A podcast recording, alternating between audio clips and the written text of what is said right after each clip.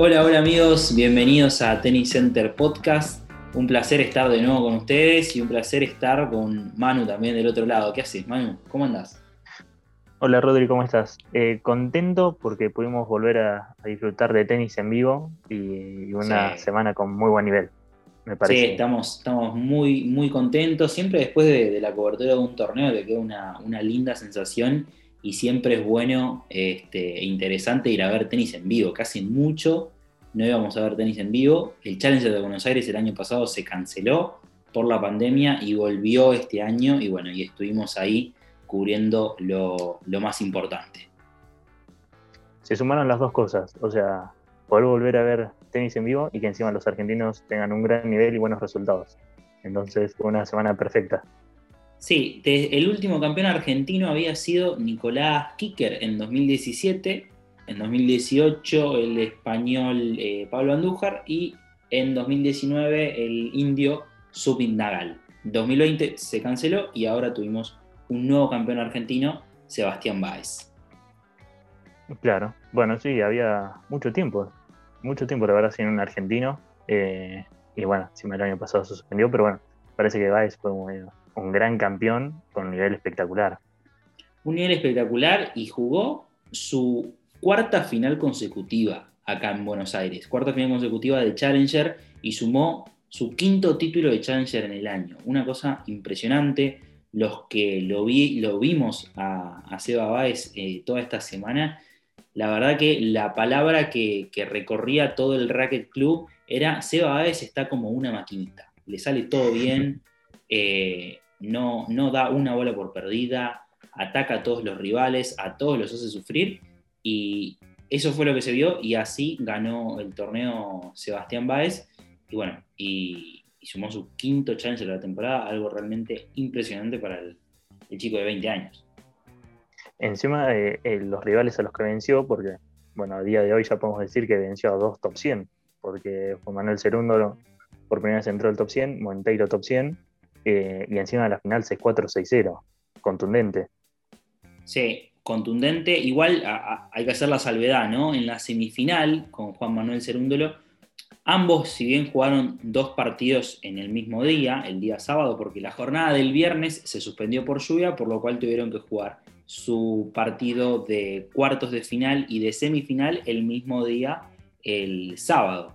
Eh, en cuartos de final, Sebastián Báez le ganó a Juan Pablo Varillas en dos sets, mientras que el partido de cuarto de final de Cerúndolo fue contra Hugo de Lien en un partido que duró casi tres horas.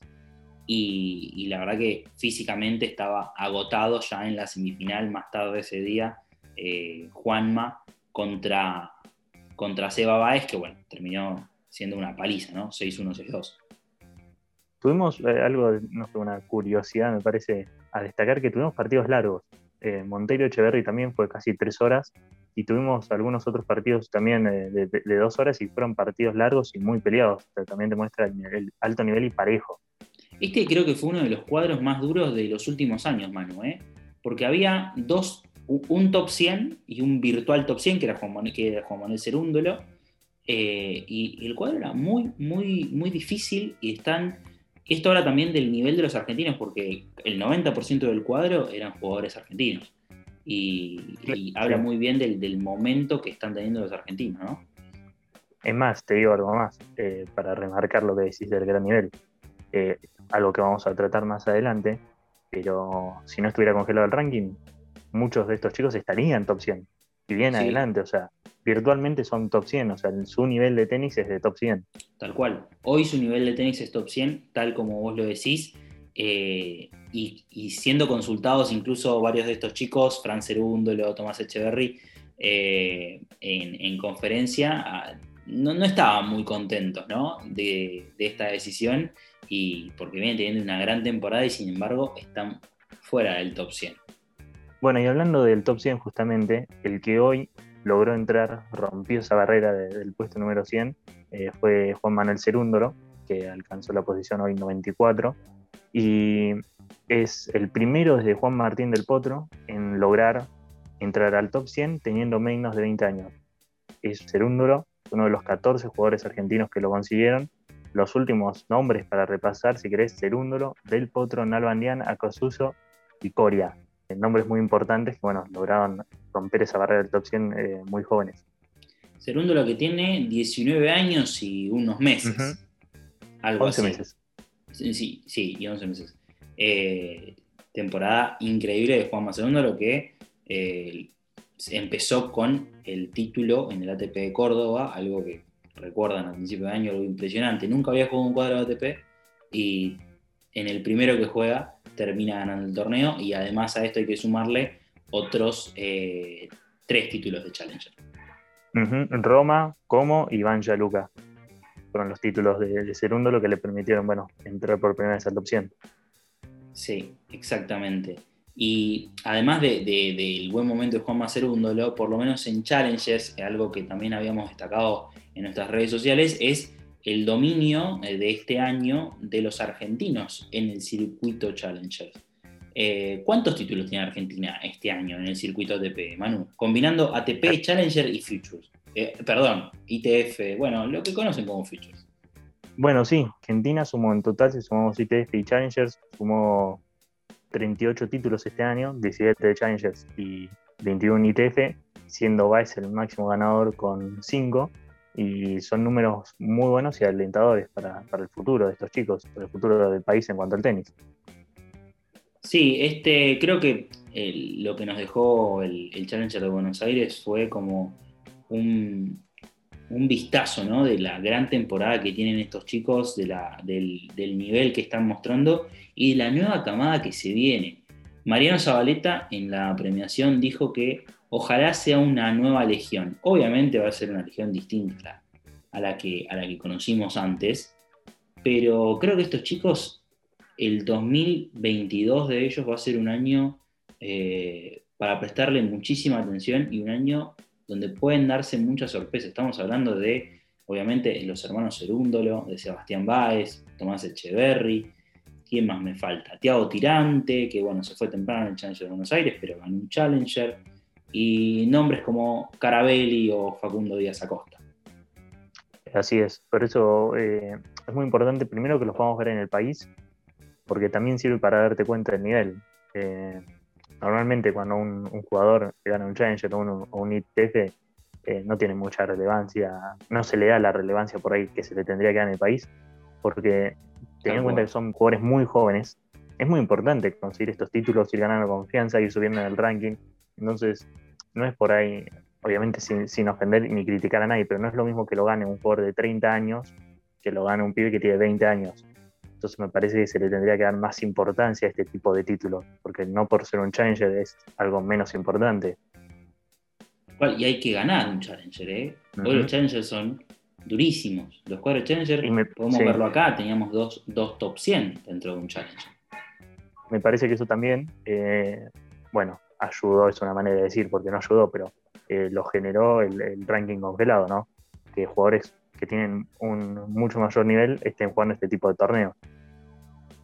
Tal cual. Eh, hoy la verdad que la realidad de, estos chicos sería muy distinta si no tuviésemos estos cambios en el ranking hay un dato muy interesante que, bueno, vamos a darle el crédito, ¿no? Que comparte Dani Miche, es el ranking real, el ranking sin congelar. Eh, hay mucha, mucha diferencia, ¿o no, Manu? Sí, hay, hay jugadores que la verdad que es, que sorprendente. Si querés, repasamos los puestos de los argentinos. Del top 100. Con el ranking, cómo están con el ranking ahora y cómo estarían si el ranking no estuviera congelado.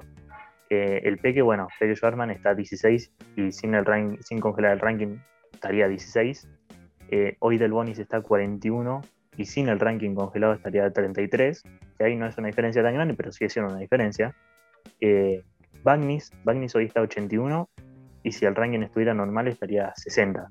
Bueno, ahí tenés 21 puestos. Claro, es una diferencia importante ahí. Sí, sí, eso, es una diferencia muy importante. A ver, al estar dentro del top 100, por ahí es distinto. Pero ahora cuando sigamos bajando, hay jugadores que ni siquiera están en el top 100 y tendrían una posición mucho mejor. Juan Manuel Cerundo, lo que hoy decíamos, llegó al puesto 94, estaría a 63. Una diferencia tremenda. Muchísimo, es demasiado. sí, mucho. Es demasiado porque eso significa que eh, con este ranking, Juan Manuel Cerundo no tendría por qué estar jugando en Challengers acá en Sudamérica. No, no porque no, no, no le guste jugar, me imagino que le encanta jugar aquí en casa pero es un ranking que te habilita a entrar a otro tipo de torneos. Juan Manuel Segundo, por ejemplo, tomó la decisión de no viajar a las qualis de, los Masters 1000 o de Grand Slam para quedarse sumando puntos en Challenger porque sabía que le iba a hacer eh, mucho mejor hacer la gira en Challengers. Eh, claro. Porque no estaba top 100. Sí, sí, se, pierde la posibilidad de conseguir puntos importantes y de encima de ya entrar en el circuito de competir con los top 100, o sea, empezar a medirse, ver cómo es el nivel, eh, empezar a aprender y conocer más, o sea, se pierde de muchas cosas por algo que debería tener, por, su, actualidad, por su actualidad y por su nivel. Tal cual, tal cual. yo, yo percibí bastante bronca ¿no? de, los chicos eh, cuando eran consultados por este tema. Bueno, y siguiendo con el ranking, eh, Fede Coria hoy está 74, estaría 65 si el ranking no estuviera congelado. Eh, llegamos a Seba Baez, me parece que con Seba Baez hay una de las mayores diferencias que hoy Seba está a 112, subió 12 puestos después del Challenger de Buenos Aires, y si el ranking no estuviera congelado estaría a 69. O sea, del 112, de estar fuera del top 100 a 69, a estar cerca, más cerca de la mitad que, que del fondo del top 100. Una experiencia tremenda. Una cosa increíble. Sí. Y después tenemos los últimos dos, también hoy día están fuera del top 100, que es Tomás Echeverry, que hoy está a 113, y si el ranking no estuviera congelado, 133. Ahí está. 133, y si el ranking no estuviera congelado estaría en 95, y Fran Cerúndolo, que está 113, y si no estuviera congelado el ranking estaría en 96. Así que vemos, la verdad, diferencias muy importantes que afectan a estos chicos. Tal cual, le tenemos tres jugadores que hoy tranquilamente estarían top 100 y sin embargo están por debajo de esa línea. Eh, bueno, este ranking congelado va a terminar recién en agosto del año que viene. Así que, bueno, falta mucho. No queda otra que bancársela y bueno, y seguir en buen nivel y seguir ganando, porque en definitiva, el buen nivel es lo que los va a llevar a, estos jugadores a, seguir creciendo, ¿no? No, sin duda, sin duda. A ver, van por, van por el buen camino y los números lo demuestran.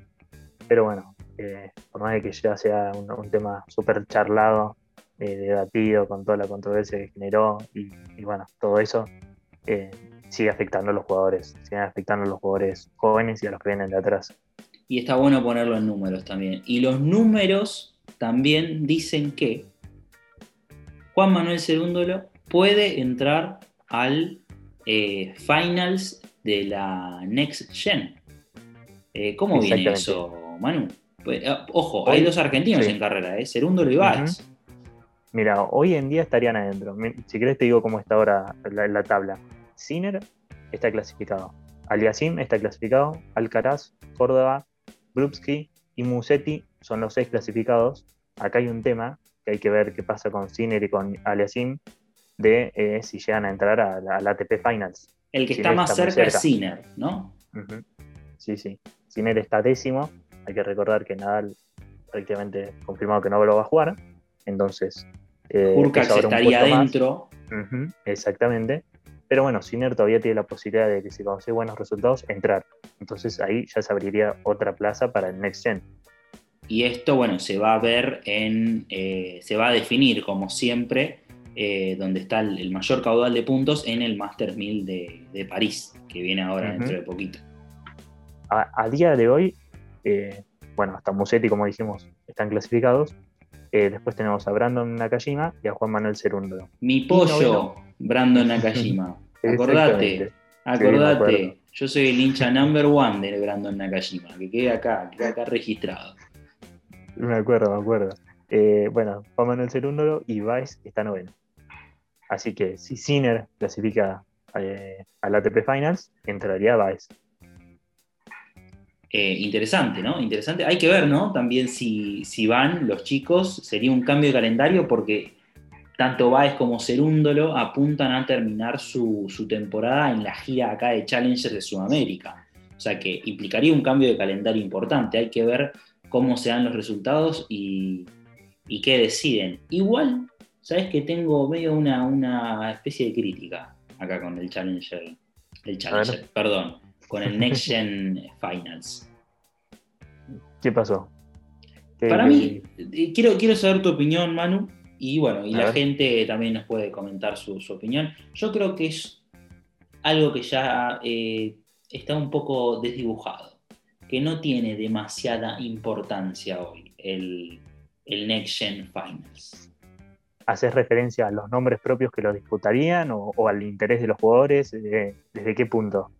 Yo creo que es una combinación de, varias cosas. Creo que los jugadores no le dan la importancia necesaria como para hacer un buen torneo, como el, ATP Finals de, todos los años, el, del, ranking posta, el ranking real de los ocho mejores de la temporada.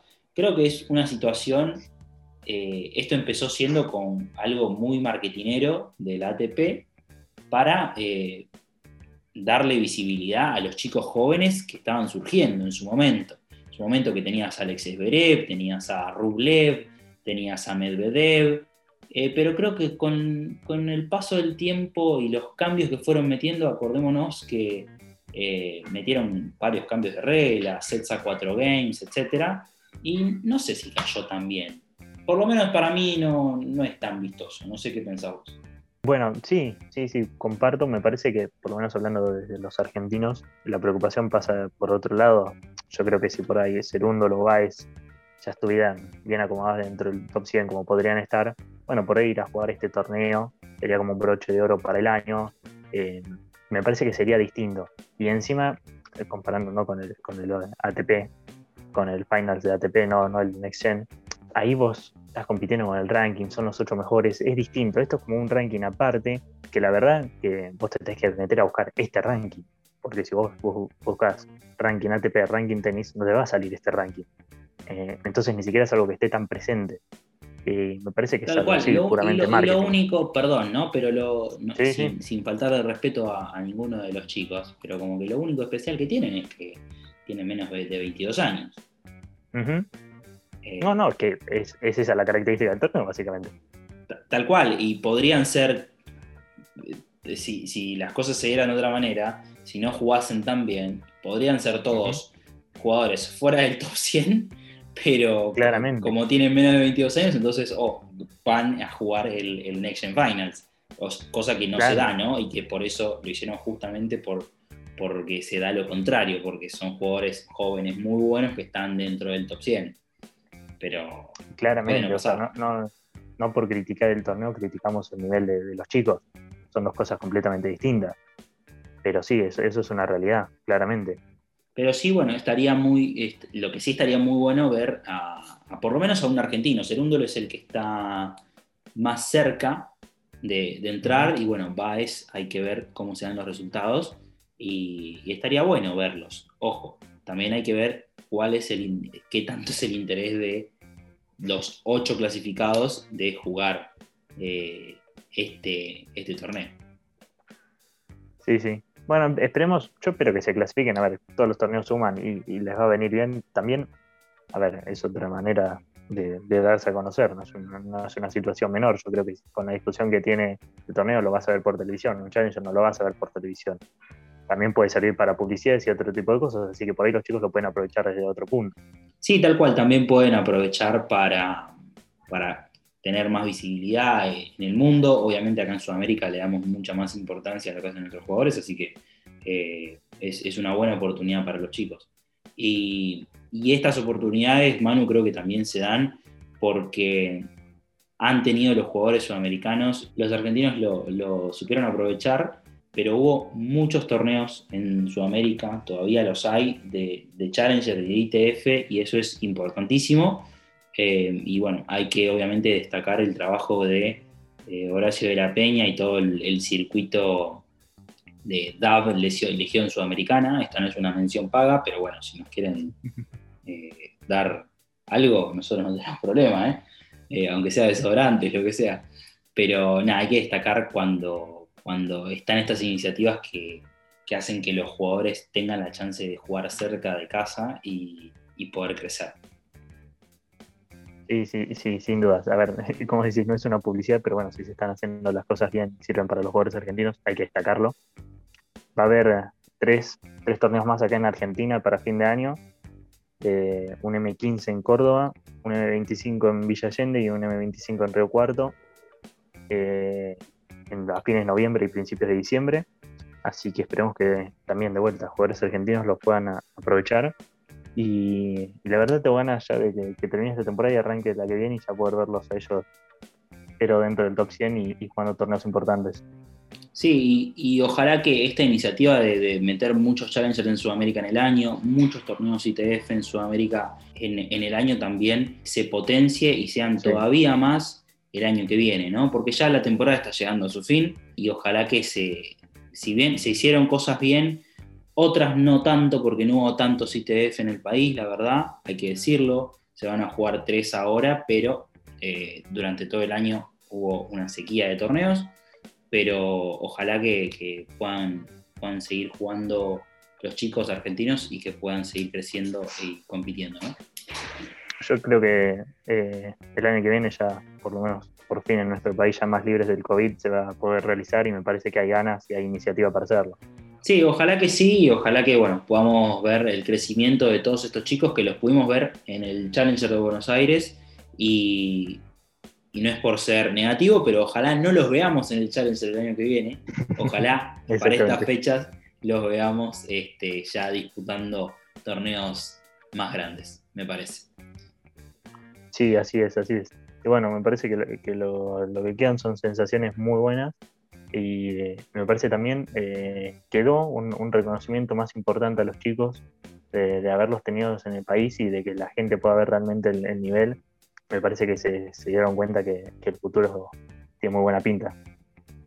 Tiene muy buena pinta y también tiene muy buena pinta el WTA que se va a jugar acá en Argentina, pero ya de muy pronto vamos a estar hablando de eso y obviamente vamos a estar ahí eh, en el Buenos Aires Lawn Tennis Club para eh, desde adentro mostrar todo lo que, lo que pasa en el WTA. Así que gracias por escucharnos y será hasta la próxima.